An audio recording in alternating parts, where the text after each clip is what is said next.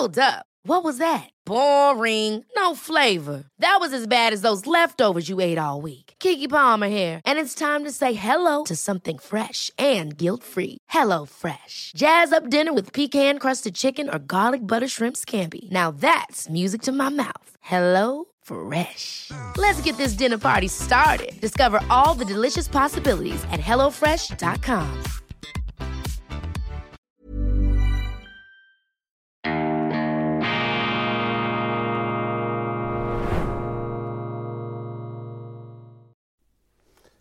Grüezi miteinander. Ganz herzlich willkommen, meine sehr verehrten Damen und Herren aus nah und fern. Ich wünsche Ihnen einen wunderschönen guten Morgen und begrüße Sie herzlichst aus dem Institut für fortgeschrittene Gegenwartskunde zur internationalen Ausgabe von Weltwoche Daily, die andere Sicht, unabhängig, kritisch, gut gelaunt am Mittwoch, dem 25. Januar 2023. Speziell unsere Wünsche natürlich an die Freunde, vor allem in Deutschland und in Österreich. Schön sind Sie dabei. Es ähm, ereignen sich tektonische Verschiebungen, könnte man sagen, in der Politik, Verschiebungen allerdings Zeitenwenden. Jetzt haben wir wirklich eine Zeitenwenden, die sich angekündigt haben. Ich spreche von den Panzerlieferungen Deutschlands an die Ukraine. Die schweren Leopard-Panzer werden nun also, wie ich das hier äh, dargelegt habe, das war abzusehen, die werden nun also in die Ukraine geschickt. Ein folgenschwerer Entscheid und ein Entscheid, der militärisch absolut überhaupt nichts bewirken wird, der nur schaden wird, und zwar Deutschland. Doch dazu später. Ich beginne mit einer Meldung, die vielleicht etwas ähm, aufgreift und fortführt, was ich gestern angesprochen habe. Ich habe gestern gesprochen über Klaus von Donani und seinem fulminanten Plädoyer, der 94-jährige Grand Seigneur aus Hamburg, ein Sozialdemokrat der guten alten Schule, sein Plädoyer für die Freiheit des Unternehmertums, für die Entfesselung der Unternehmer und sein wichtiger Satz, im Sturm muss jeder Schiffer seine Segel selber setzen können. Gilt auch für die Politik. Sie müssen unabhängig sein. Sie müssen ihre Probleme selber lösen können. Und jedes Land hat andere Probleme aufgrund einer anderen Geschichte, aufgrund einer anderen Geografie. Sie können nicht einfach alles zusammenschrauben und zusammenhängen und dann sind alle im Gleichschritt mit angebundenen Füßen und auch die Hände sind angekettet. Da können Sie ihre Probleme gar nicht mehr lösen. Und das ist ein Eindruck, äh, den viele Deutsche haben, wenn sie die Politik ihres Landes betrachten, aber eben auch viele Unternehmer, die unter den Bleiplatten der staatlichen Bevormundung leiden und der Abgabenlast und der Vorschriften und Gebote und der Anmaßungen vor allem, die dahinter stecken, denn sie haben natürlich auch in Deutschland, in der Schweiz ist es nicht viel anders, vielleicht etwas besser, aber sie haben bei uns in diesen klassisch marktwirtschaftlichen Ländern eine klar sozialistische Tendenz und Sozialismus wenn man das etwas äh, abstrahiert von den Äußerlichkeiten, von den auch folkloristischen Eigenheiten, wenn man sie in der Substanz betrachtet. Sozialismus bedeutet einfach, dass der Staat alles ist und der Einzelne und die Freiheit nichts, dass sich die Leute, die beim Staat sind, anmaßen zu wissen, wie sie nach einem Plan die Gesellschaft, die Wirtschaft, das Leben organisieren können und sich deshalb auch moralisch ermächtigt fühlen ihnen bis in die kleinsten Details ihrer Existenz hineinzureden, hineinzupfuschen. Das ist gefährlich, das funktioniert nicht, das hat immer in den Bankrott geführt, aber man vergisst es eben in wohlstandsverwahrlosten Zeiten. Nichts ist schwerer zu ertragen als eine Folge von guten Tagen. Und daran hat Klaus von Donani erinnert und äh, gefordert, dass hier äh, die Ketten gesprengt werden sollen und dass man die Fesseln ähm, ablegen muss. Man muss die Wirtschaft entfesseln und man muss an sich auch die Politik äh, bis zu einem gewissen Grad entfesseln, natürlich im Rahmen der demokratischen Kontrollinstanzen, damit ein Land, damit ein Unternehmen,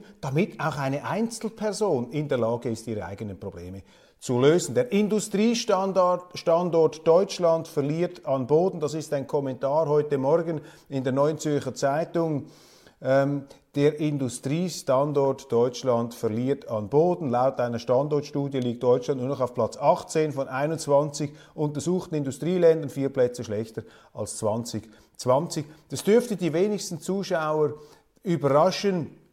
Das hat man äh, gesehen die Regierung, die Tendenzen, nehmen Sie eine Stadt wie Berlin, nehmen Sie aber auch die Bundespolitik, äh, die driften da ganz klar in eine grüne Planwirtschaft, dies auch die äh, Pläne von Kanzler Olaf Scholz. Planwirtschaft allerdings ohne Plan, eine Planwirtschaft, die die Grundlagen der industriellen Tätigkeit in Deutschland gefährdet, namentlich die Energiesicherheit, aber auch die Eigentumsgarantie, dass man äh, weiß, dass ich das Geld, das ich äh, ehrlich verdient habe, auch behalten darf. Der Staat immer gefräßiger, äh, immer größer auch. Es müssen immer mehr Staatsangestellte alimentiert werden, der Sozialstaat außer Rand und Band, eine Migration, die da fremdfinanziert auf Kosten der Steuerzahler ähm, immer mehr vorangetrieben wird mit falschen Begleittönen, nicht wahr, das seien Fachkräfte und so weiter, das alles verschlingt Unmengen Geld und das muss ja von irgendwo genommen werden. Und wenn Sie es nicht den Kindern stehlen wollen, dann müssen Sie es der Wirtschaft wegnehmen, müssen Sie es den Unternehmern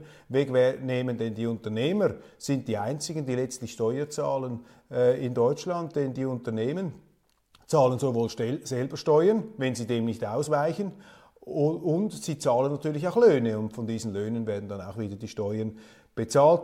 Industriestandard Deutschland verliert an Boden. Klaus von Donanis visionäre Worte. Übrigens noch ein Zitat von ihm aus dem Hamburger Abendblatt am 13. Januar 2023. Wer aber seine Sicherheit den Händen eines fernen Kontinents überlässt, gemeint ist die ähm, USA, sollten sich nicht wundern, wenn er auf dem weltpolitischen Schachbrett zum Bauern degradiert wird. Wer aber seine Sicherheit den Händen eines fernen Kontinents überlässt, sollte sich nicht wundern, wenn er auf dem weltpolitischen Schachbrett zum Bauern degradiert wird. Ja, eben, der Schiffer muss sein Segel selber setzen können. Nun, das bedeutendste Ereignis des gestrigen Tages, äh, man hat es absehen können, klar, der Druck auf Deutschland wurde immer größer, auf den Kanzler, es wiederholt sich ein Muster, die Deutschen werden jetzt also Kampfpanzer in die Ukraine liefern, diese Leopards, schwerstes Gerät, gleichzeitig die Amerikaner mit ihren Abrams oder Abrams äh, Panzern, da werden auch einige geliefert. Wir müssen jetzt ein äh, paar Dinge hier in diesem Zusammenhang klarstellen. Ich habe das in meiner schweizerischen Ausgabe bereits unbeabsichtigt auch getan. Ich bin da in dieses Thema hineingerutscht. Es war unvermeidlich. Sie können das also auch in der schweizerischen Ausgabe nachschauen. Ich möchte das hier noch einmal, weil es wichtig ist, in Erinnerung rufen. Dieser Entscheid, Kampfpanzer, Deutsche in die Ukraine zu liefern, ist auch das Resultat einer systematischen Irreführung und propagandistischen Manipulation unserer Medien und unserer Politik, die so lange eingetrommelt haben auf Sie, auf die Politiker, auf uns alle, dass hier der Boden gelegt wurde, dass dieser folgenschwere Entscheid getätigt wurde. Ein folgenschwerer Entscheid, eine Art Zeitenwende, und zwar eine tatsächliche Zeitenwende, denn in Deutschland ist zumindest in den äh, für mich überblickbaren Zeiträumen die Exportierung von schweren Waffen in Kriegsgebiete und vor allem gegen einen nun schon jahrzehntelangen Partner wie Russland ein absolutes Tabu gewesen. Ich habe mit Blick auf diese Sendung noch einmal nachgelesen, die äh, Ostpolitik der SPD von Willy Brandt, wie man damals eine Entspannungspolitik betrieben hat gegenüber der Sowjetunion, gegen eine, gegenüber einer Sowjetunion, meine Damen und Herren, die nachweislich, das war ja bekannt damals, Solzhenitsyn, Archipel Gulag, die Berichte von Robert Conquest und all dieser amerikanischen und britischen Historiker, die nachgewiesen haben, was für ein Gräuelregime diese Sowjets waren und zu dieser Zeit waren sie ja noch am Ruder mit dem Gulag, mit den Schauprozessen, mit den Aushungerungen der Georgier, auch Teilen der Ukraine. Was da passiert ist, was da an Menschenleben einfach ähm, massakriert worden ist auf dem Altar einer Ideologie des Sozialismus, die Russland und die dem ausgesetzten Länder auch wirtschaftlich, moralisch und ökologisch ruiniert hat. Selbst in diesen Zeiten waren die Deutschen bereit, mit den Russen an einen Tisch zu sitzen und eine Einigung zu finden. Und heute redet man sich ein, reden die Medien den Politikern ein, dass dieser Putin sozusagen das schlimmste, der schlimmste Auswurf der russischen Geschichte sein soll, ein Großübeltäter, ein, ein real existierender Teufel, äh, mit dem es nur schon verboten sein soll, äh, sich zu unterhalten, geschweige denn seinen Namen zu erwähnen können, außer in absoluten Verdammungszusammenhänge. Also hier hat eine Art kollektive Hypnose stattgefunden, wenn man diese Situationen vergleicht. 70er Jahre Sowjetunion, nachweislich ein Verbrecherregime. Damals saß man zusammen, damals hat man einen Ausgleich gefunden, eine Entspannungspolitik. Und diese Entspannungspolitik war genauso eine Voraussetzung für das Ende des Kalten Krieges, wie es äh, dann die Anstrengungen des amerikanischen Präsidenten Ronald Reagan waren in den 80er Jahren zusammen mit Helmut Kohl und auch Margaret Thatcher, wobei Thatcher und Reagan äh, da sicherlich am Steuerknüppel saßen, ähm, die Sowjetunion ähm, in die Knie zu zwingen und dann auch zu Friedensverhandlungen zu kommen mit dem damaligen Generalsekretär Gorbatschow. Aber wir müssen doch die Geschichte verstehen und die Deutschen haben sich da für Frieden und Verständigung ausgesetzt und sie haben auch gesagt, vor dem Hintergrund des eigenen Gräuelkriegs in der Sowjetunion, Stalingrad, jetzt dann der 80. Der 80. Geburtstag der Kapitulation am 2. Februar 2023, ähm, 43, die 6. Armee, Friedrich Paulus, Kessel von Stalingrad, ungezählte Tote, ich habe die Zahlen gestern äh, gebracht, dass äh, das, das Inbild des Kriegswahnsinns damals und auch einer entmenschten Befehlskultur, die damals in dieser deutschen Diktatur geherrscht hat. Dieses Stalingrad hat doch den deutschen Politikern der Nachkriegszeit die Notwendigkeit aufgezeigt, im Zweifel für den Frieden zu sein. Natürlich mit einer eigenen Armee, nicht naiv, aber ähm, gesprächsbereit, selbst mit dem bösen sowjetischen Regime und äh, diese Gewissheiten, diese Einsichten, auch dieser Realismus, der ist gänzlich verflogen. Und führen Sie sich noch einmal vor Augen, was damals los gewesen ist in den 70er, in den 80er Jahren. NATO-Doppelbeschluss, Nachrüstung, Pershing-Raketen, Helmut Schmidt, da hat's gebebt in der Bundesrepublik. Da gab's einen Regierungswechsel, weil Helmut Schmidt als Sozialdemokrat für diese Raketen war, aber in seiner eigenen Partei, Oskar Lafontaine, der sich selber treu geblieben ist, dann ein Willy Brandt, andere, die sind auf die Straße gegangen, Hunderttausende, und haben gesagt, wir wollen diese Atomraketen nicht, wir müssen gegen den amerikanischen Militarismus auf die Straße. Das war damals die Situation. Auf keinen Fall und niemals wären die da in die, auf die Idee gekommen, Panzer zu liefern in Kriegsgebiete oder sich da als Kriegspartei hineinzumischen, schon gar nicht gegenüber Russland. Denn die deutsch-russische Geschichte, da ist übrigens ein Buch jetzt gerade herausgekommen oder vor ein paar Monaten, ähm, das diese deutsch-russische Geschichte untersucht. Das ist ja eine Geschichte, die ja Jahrhunderte umgreift und auch eine äh, Geschichte fruchtbarster Zusammenarbeit über sehr viele Perioden hinweg. Und wenn die Deutschen und die Russen zusammengearbeitet haben, dann ist es den Deutschen gut gegangen, dann ist es den Russen besser gegangen und dann ist es in aller Regel von ja, ein paar ganz gravierenden Ausnahmen ab abgesehen ist es auch Europa besser gegangen. Und ich verstehe natürlich Hitler, Ribbentrop, Teilung von Polen, all diese Verbrechen, natürlich, die haben auch Spuren hinterlassen, das muss man auch ernst nehmen. Aber man muss doch aufhören, hier in diese Konfrontation sich hineinzureden. Und mein Punkt äh, zu Beginn dieser äh, Auseinandersetzung mit den Panzerlieferungen ist einfach, dass die Medien hier systematisch eine Hasspredigt ähm, ja, das sind quasi Imame äh, neuer Kreuzzüge, die Medien, die hier sozusagen den Leuten etwas einimpfen wollen, ihnen einreden wollen und das offenbar auch geschafft haben, dass es absolut notwendig ist, dass man jetzt Kampfpanzer ähm, liefert. Zweitens, diese Kampfpanzer, die werden militärisch nichts ausrichten, meine Damen und Herren. Das Einzige, was sie bringen werden, ist, dass sie die russisch-deutschen Beziehungen noch weiter, noch tiefer vergiften werden, dass sie diesen Bruch noch tiefer machen und das haben die Russen ja auch bereits ähm, äh, zum Ausdruck gebracht. Militärisch bringen sie nichts. Auch da Fehlinformation der Medien. Wenn Sie etwas offener auch verschiedene Kanäle anschauen, dann stellen Sie fest, dass sich das Kriegsgeschehen in der Ukraine gegen die Ukraine zu wenden beginnt. Wir sehen Vorstöße der Russen im Süden bei Saporizhia, beim entscheidenden Verteidigungsriegel ähm, der ukrainischen Streitkräfte. Wir sehen im Norden Vorstöße bei Bachmut und Soledar. Enorme ukrainische Verluste. Die Ukrainer haben 34 Brigaden bei Bachmut hineingepumpt, was zeigt, was für eine strategische Bedeutung sie diesem Ort beimessen. Die Amerikaner sind der Meinung, sie sollten sich zurückziehen. Zelensky ist der Auffassung, dass er sich das nicht erlauben kann. Es gibt Turbulenzen in Kiew. Es äh, ist die Rede von einem möglichen Aufstand äh, gegenüber Zelensky. Man redet zwar von Korruptionsbekämpfung.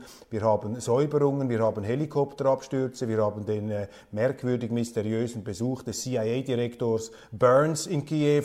Wir haben gesehen, dass kurzfristig Boris Johnson eingeflogen ist. Das sind Turbulenzen, die zeigen, dass die Systemstabilität, dass die Zelensky-Stabilität abgenommen hat. Wir haben verlässliche Quellen, dass die Tötungsrate auf dem Schlachtfeld massiv zu Ungunsten der Ukrainer ausfällt. 1 zu 8, also für jeden getöteten Russen sterben 8 bis 10 Ukrainer. Insgesamt 155.000 Tote seit Kriegsbeginn. Soldaten, Armeeangehörige, dazu etwa 300.000 Verletzte. Die haben im Grunde eine ganze Armee verloren. Die haben ihre Artillerie verloren. Deshalb musste bei Rammstein massiv nachgeliefert werden. Jetzt die Panzer.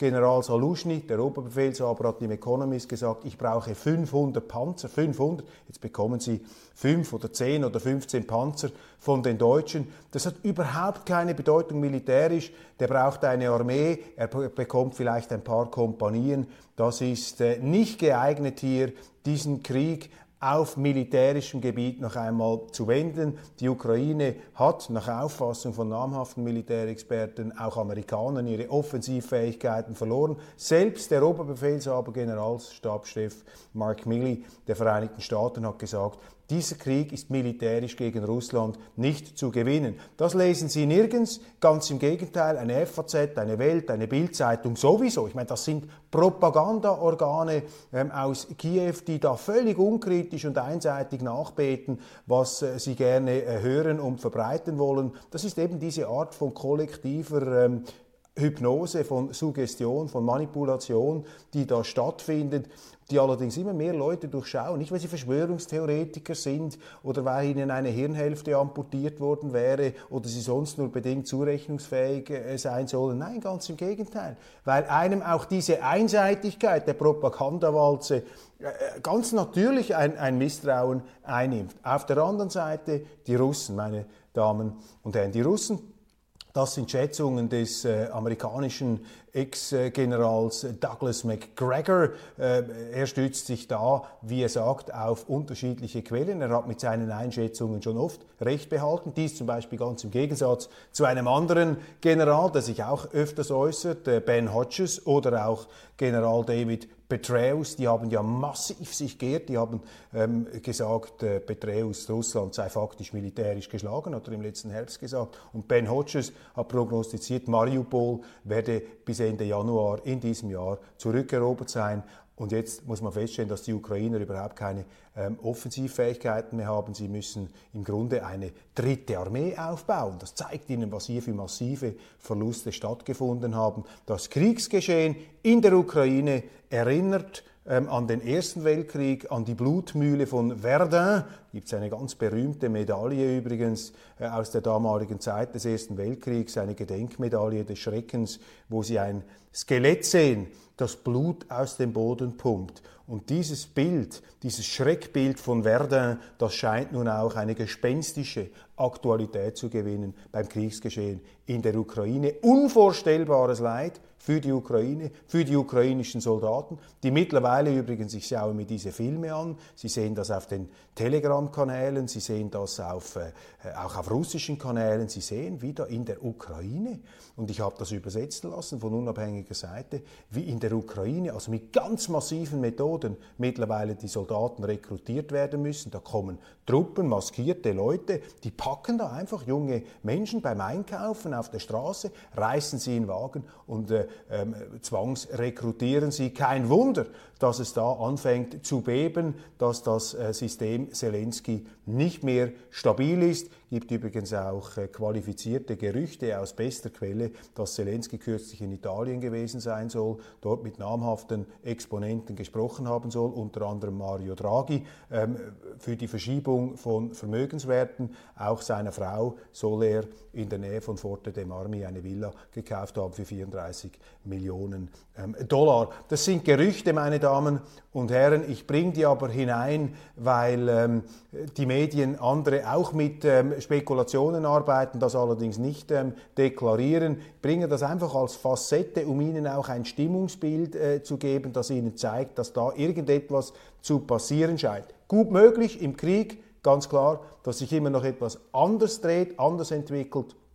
Aber äh, es sieht im Moment ähm, nicht äh, sehr äh, erfreulich aus aus Sicht der Ukrainer, was nun die Entwicklung auf dem Schlachtfeld angeht. Und das widerspricht, und darum unterstreiche ich das, eben den medialen Propagandaoffensiven, äh, die ihnen in den letzten Monaten vorgegaukelt haben, äh, dass Zelensky kurz vor einem totalen Sieg, kurz vor den Toren Moskaus stehe. Das stimmt einfach nicht. Und da hat sich ein McGregor als äh,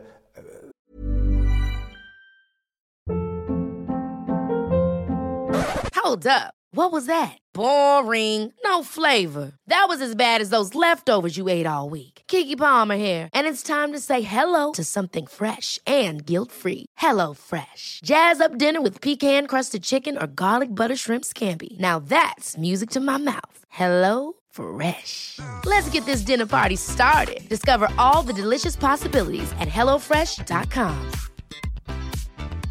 Life is full of awesome what ifs, and some not so much, like unexpected medical costs. That's why United Healthcare provides Health Protector Guard fixed indemnity insurance plans to supplement your primary plan and help manage out of pocket costs. Learn more at uh1.com.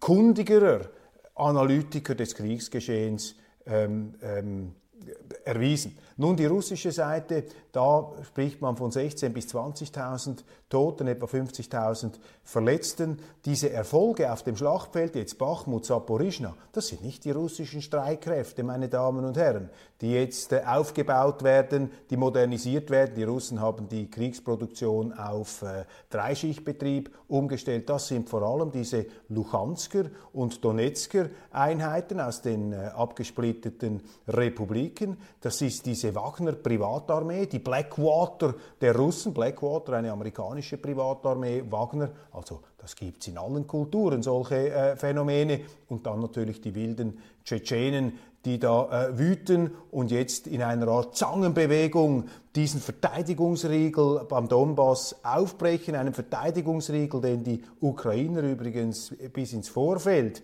des Krieges im letzten Februar der Eskalation aufgerüstet haben mit etwa 145.000 Truppen, darin eingekapselt auch diese sogenannten Nazi-Einheiten mit ihren Wolfsangeln und ihren SS-Runen. Das ist kein Mythos, meine Damen und Herren. Äh, diese Truppeneinheiten gibt's, die, die hat's gegeben und die sind dort auch eingesetzt worden. Die Ultranationalisten, die eine unheilvolle Rolle in dieser ukrainischen Politik spielen, seit dem Beginn des Unheils 20 14 damals, als es knallte in der Ukraine, als dieser vom Westen mit orchestrierte Staatsstreich gegen eine gewählte Regierung vom Zaun gebrochen wurde. Und die Amerikaner, das muss man sagen, Victoria Newland, die heute wieder im Außendepartement bei ähm, Joe Biden arbeitet. Sie war damals ganz, ganz führend.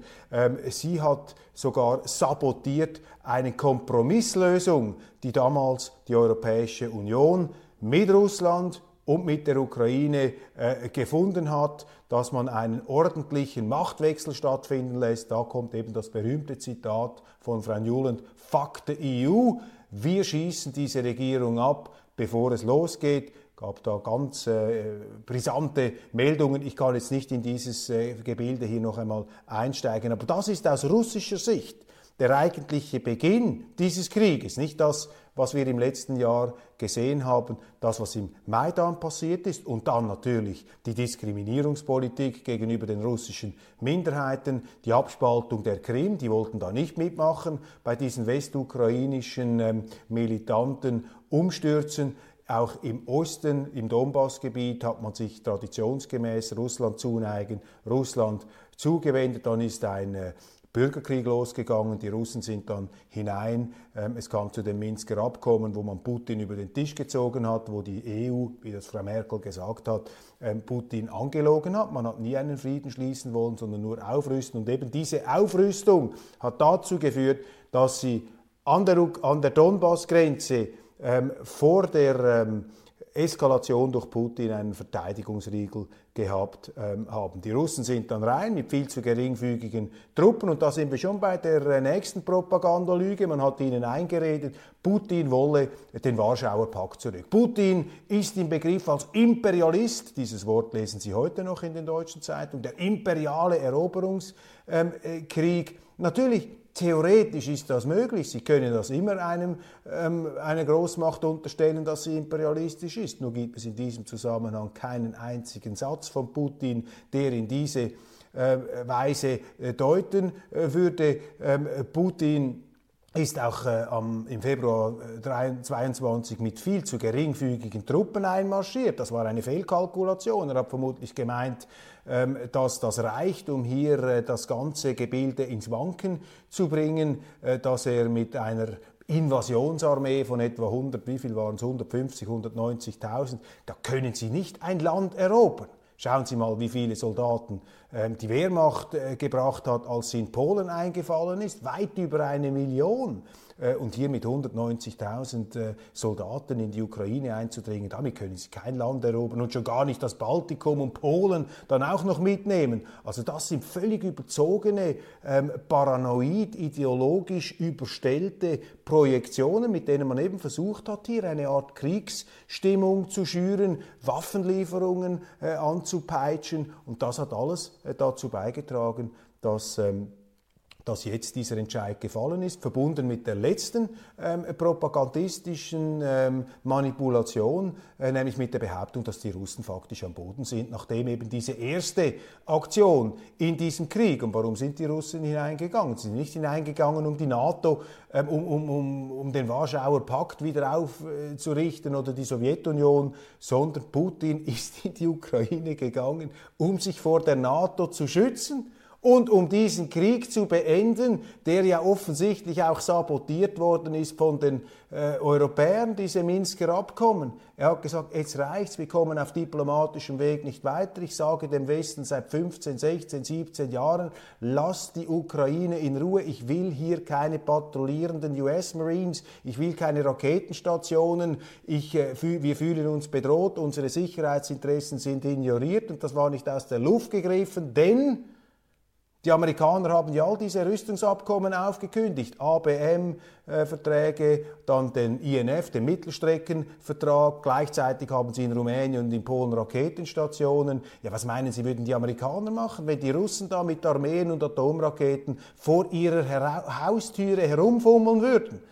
Die Amerikaner würden nicht acht Jahre warten wie Putin, um mit ihren Special Forces zu kommen. Das ist der Kontext dieses Krieges. Aber der wird ihnen nicht erzählt oder erklärt in den Medien, sondern da versucht man den Leuten einzuimpfen, dass man Waffen liefern muss, dass hier ein ganz finsterer Übeltäter, schlimmer noch als Stalin, ja, schlimmer als Stalin, denn man vergleicht ihn ja eigentlich nur mit Hitler. Das heißt, der, Stalin-Vergleich, den haben wir schon längstens gemacht. Also eine Deutung, meine Damen und Herren, Entschuldigung, die bei nüchterner Betrachtung nun also wirklich nicht äh, der Realität standzuhalten vermag. Bei aller Kritik, die man ja äh, anbringen kann, aber nicht in dieser Form, die ist eben falsch und in ihren Auswirkungen führt sie dann auch zu einer falschen Politik. Falsche Prämissen, falsche Voraussetzungen führen zu tragischen Fehlern in der Politik. Das ist hier die Situation und dann hat man ihnen eingeredet, ja, äh, die Russen liegen am Boden, Zelensky ist am Gewinnen, die pfeifen aus dem letzten Loch. Es gab sogar ähm, äh, Aussagen, müssen Sie sich das einmal vor Augen führen, der ukrainischen ähm, Armeeführung, die hat gesagt, wir brauchen jetzt Langstreckenraketen, damit wir Russland auf ihrer Heimaterde treffen können. Sie haben sogar ähm, Stellungen der Russen, Kasernen angegriffen auf russischem Boden. Man spielt mit dem Feuer. Zelensky hat gelogen. Als eine eigene Rakete in Polen einschlug, hat er gesagt, das seien die Russen ähm, gewesen. Ich meine, diese Leute spielen hier mit einer Eskalation des Krieges und Zelensky hat sich dem Verdacht ausgesetzt, zu Recht, wie ich meine, dass er die ganze Welt hier in seinen Krieg hineinziehen möchte. Und die Welt hat mitgemacht, unsere Medien haben mitgemacht, die Amerikaner haben mitgemacht, weil sie davon profitieren, weil sie natürlich Geld verdienen, weil sie Energie liefern können, Waffen vermieten, Waffen verließen können. Es ist ein Milliardengeschäft. Das, äh, da sagen sie nicht nein, aber das Ganze ist brandgefährlich. Und mit diesen Waffenlieferungen, meine Damen und Herren, bringt das militärisch gar nichts. Die Russen sind im Begriff, diesen Krieg zu gewinnen. Klar, es kann immer noch etwas passieren, dass das umdreht. Kriege haben ihre eigene Dynamik. Aber nach allem, was wir jetzt sehen, äh, sind die Russen dabei, hier zu gewinnen. Nicht einmal 20 Prozent ihrer Streitkräfte sind da dabei. Sie gehen sehr behutsam vor, was die eigenen Soldaten angeht. Geringfügige ähm, äh, Verluste, äh, kein Verhältnis, eben im Verhältnis 8 zu, 10 zu 1, 8 zu 1 verlieren sie weniger Leute. Und selbst im Wall Street Journal, dies um das abzuschließen, die Standortbestimmung, äh, selbst im Wall Street Journal ähm, haben sie einen ukrainischen Kommandanten zitiert, der sagt, ähm, so kann das nicht weitergehen, halten wir das nicht mehr aus. Dies allerdings eingebettet in einen Artikel, der äh, den Misserfolg äh, der äh, russischen Seite irgendwie beschreiben wollte. Also einfach interessant, man muss heute zwischen den Zeilen lesen, wenn man unsere Medien anschaut und vor allem muss man sehr breit sich informieren. Diese Waffenlieferungen werden nichts bringen, sie werden einfach einer potenziellen Eskalation und einer Vergiftung der allgemeinen Verhältnisse ähm, äh, werden sie dazu beitragen. Man hört in den Medien jetzt auch schon Spekulationen, wie sieht das aus mit einem äh, mit einer Gefahr eines Nuklearkriegs, gespenstisch, wie das in den Medien nicht einmal als Möglichkeit in Erwägung gezogen wird. Ganz im Gegenteil. Was Sie lesen, ist immer, nein, das ist, das ist überhaupt nicht denkbar. Ich bin nach wie vor überhaupt nicht sicher.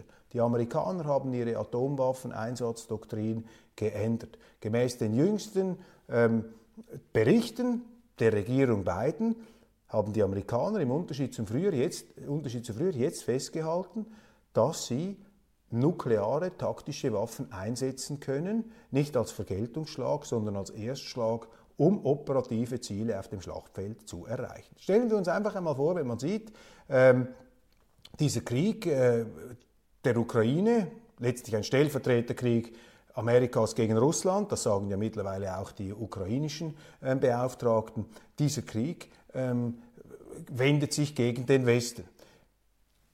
Die Ukraine ist existenziell für Russland. Wenn die NATO in der Ukraine ist, dann ist es für Russland ein, ein, ein, ein Zeitenbruch, ein Epochenbruch. Dann hat sich die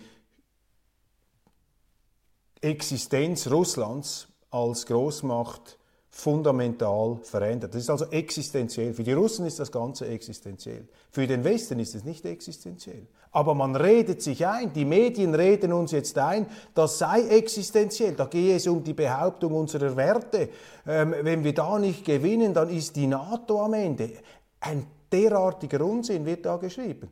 Die NATO ist doch überhaupt nicht am Ende. Die NATO war doch, überhaupt, war doch nie am Ende, ähm, als diese Ukraine noch überhaupt nicht in ihrem Einflussbereich war. Was wird denn da an Unmöglichkeiten äh, heraufbeschworen? Aber so redet sich der Westen ein. Äh, oder will man versuchen, sich das einzureden, sich selber zu hypnotisieren, das sei auch für unsere Seite eine existenzielle Angelegenheit. Und so steigert man sich natürlich in eine Kriegseskalation hinein. Und wenn es dann existenziell ist, auch für den Westen angeblich, ja, dann weiß ich nicht, ob die Amerikaner irgendwann sagen, ja gut, eben, das ist ein Völkermordskrieg, die Litauer behaupten das, völlig an den Fakten äh, vorbei natürlich. Sagen sie, ja, das ist äh, genozidal, ja, dann muss man vielleicht taktische Nuklearwaffen einsetzen. Und die Russen, meine Damen und Herren, die haben äh, Waffen und auch die Amerikaner, davon haben wir gar keine Vorstellung. Die können diesen Planeten ins Jenseits befördern.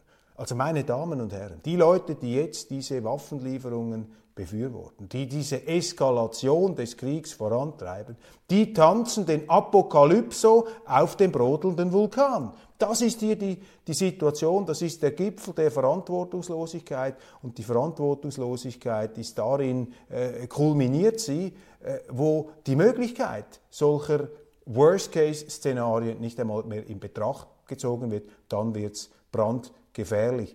Deshalb, aus all dem, was ich jetzt gesagt habe, folgt, wir müssen, obwohl sehr schwierig die Perspektive, aber wir müssen alles daran setzen, hier diesen Krieg zu beenden, zu einem Frieden zu kommen. Allerdings, der Westen ist unglaubwürdig, Putin vertraut dem Westen nicht mehr zu Recht.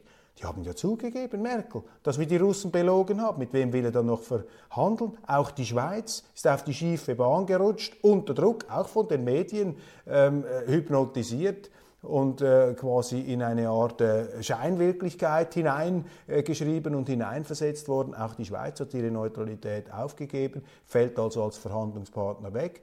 Ähm, die Türken, Erdogan, der hat das ähm, geschafft und äh, vielleicht kommt von der Seite dann eine mögliche Vermittlungslösung. Schon einmal war man ja in Istanbul ziemlich nahe dran, hier einen Kompromiss zu finden im April letzten Jahres, aber das ist ja dann auch von den Amerikanern sabotiert worden. Also das ist hier die Entwicklung. Äh, letzter Punkt übrigens noch, das habe ich vergessen, was man ihnen auch vorgegaukelt hat, dass die Russen am Ende seien. Das stimmt nicht. Die Russen sind gestärkt worden durch diesen ähm, Krieg relativ gesehen. Ich meine, sie können ihre Rohstoffe verkaufen, die Preise sind nach oben ähm, äh, geschossen. Russland ist alles andere als isoliert. Die arbeiten mit den Chinesen zusammen, mit den Indern, mit der dritten Welt. Wir sehen jetzt, dass Putin, das sind Meldungen des heutigen Tages, auch auf dem afrikanischen Kontinent an äh, Zuspruch und an Rückhalt gewinnt. Immer mehr Leuten geht diese Herrenreiterallüre des Westens auf die Nerven, diese Selbstverständlichkeit mit der man überall auf der Welt Kriege anzettelt,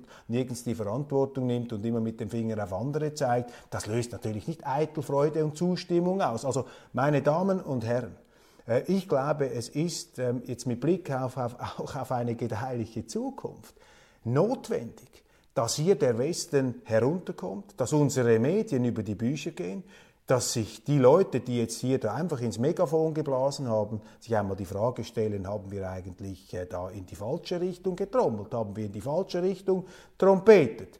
Und dass wir zur Besinnung und zum Frieden zurückkommen. Das ist eine Notwendigkeit aus einem einzigen Grund. Denn wenn das weitergeht, dann ist das einfach ein zynisches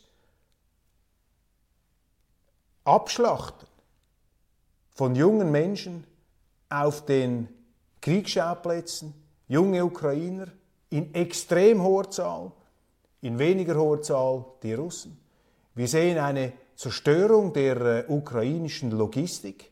Das ist Napoleon, die Logistik entscheidet Kriege, darum bombardieren die Russen die Infrastruktur, nicht die zivilen Gebiete, wie man hier wieder einbläut, das ist nicht die Strategie. Das ist nicht Amerika, Shock and Awe. Das ist auch nicht äh, Deutschland, Coventry, die Bombardierung oder im Zweiten Weltkrieg dann die Einäscherung äh, der, der deutschen Staaten oder der, Brand, äh, der deutschen Städte oder der Brandbombenkrieg der Amerikaner äh, gegen die japanischen Städte. Das ist das nicht. Das ist eine Zerstörung der Infrastruktur mit natürlich allen fürchterlichen Weiterungen, Irrtümern und Fehlschlägen, die in diesem Zusammenhang ähm, äh, passieren. Und deshalb muss man diesen Krieg stoppen, weil hier sinnlos ein Land zertrümmert wird, eine Infrastruktur zertrümmert wird, weil sinnlos, vor allem auf den Schlachtfeldern zum Glück, nicht im äh, zivilen Bereich, die Menschen sterben. Das ist nicht die Lösung, meine Damen und Herren. Nun schaue ich auf die Uhr und stelle fest, dass meine Redezeit im Grunde ähm, überschritten ist und ich bin eigentlich erst bei einem Thema. Vielleicht noch ganz kurz, damit Sie die Übersicht haben der Nachrichten.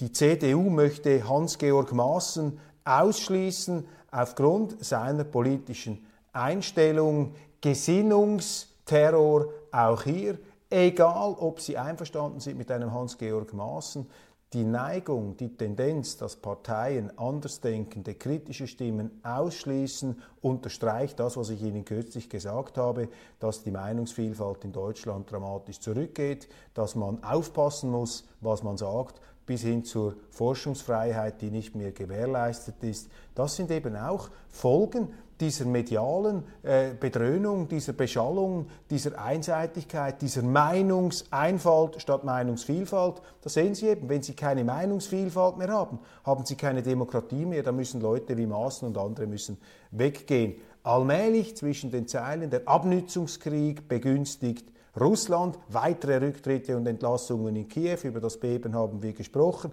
Fantastische Nachricht. Neun Oscars für den deutschen Film Im Westen nichts Neues von Edward Berger. Für mich mit Abstand der beste Film des letzten Jahres. Fantastisch, wirklich ganz, ganz großartig, was hier Edward Berger und sein Team gemacht hat. Hochverdient für mich diese neuen Oscars, einer der besten deutschen Filme seit äh, Journalistengedenken. Russlands Vormarsch in Afrika, habe es Ihnen gesagt, eine Schlagzeile der FAZ.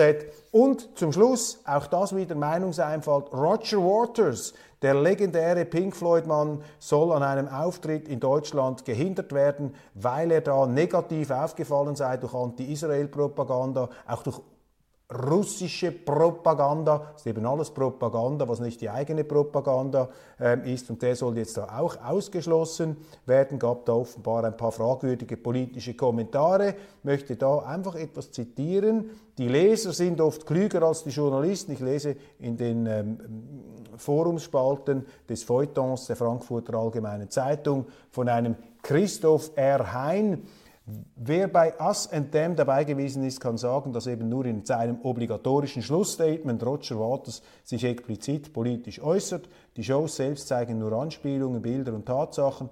Man muss nicht die Meinung von Roger Waters über Israel teilen, aber sonst sind seine politischen Aussagen in den Shows nur Tatsachen, die im Licht der Musik anders dastehen, als der Mainstream es erwarten würde. Übrigens, ein kleiner Seitenhieb, der Tag, an dem Roger Waters auftritt, ist Pfingstsonntag. Vielleicht hilft ihm der Heilige Geist in seinem Schluss- und Dankestatement und der Antisemitismusvorwurf kann sehr wohl stecken bleiben. Dieselben, die das Album Amused to Death so hochgelobt haben, haben sowohl eine Doppelzeile nie wahrgenommen. Zitiere aus dem Album von Roger Waters. And the Germans kill the Jews, and the Jews kill the Arabs, and the Arabs kill the hostages. And that is the news. Perfect sense äh, in diesem, äh, auf diesem Album. Also hier zeigt Roger Waters, dass er ja offensichtlich umfassend diese Kriegs- und Zerstörungslogik kritisiert. Wer nicht sehen will, was sich ereignen könnte, bringt sich um eine Chance, lasst ihn spielen. Da will ich nichts hinzufügen, meine Damen und Herren. Heute etwas eine längere Sendung, aber ich glaube, es war wichtig, jetzt auch in Deutschland hier äh, diese Akzente zu setzen. Wir können dann morgen ähm, andere Themen noch aus Österreich aufgreifen. Zum Beispiel, dass die FPÖ jetzt mit 28 Prozent gemäß Umfragen die stärkste Partei geworden ist. Die einzige Partei, die übrigens gegen die äh, Sanktionen gegen Russland ist, gegen Waffenlieferungen und auch in der Corona-Politik eine dezidierte ähm, andere Position genommen hat. Also diese Umfrageresultate in Österreich zeigen, dass es eine große Sehnsucht vieler Menschen gibt, eben diese Meinungseinfalt aufzubrechen. Machen Sie es gut. Vielen Dank für die etwas längere Aufmerksamkeit.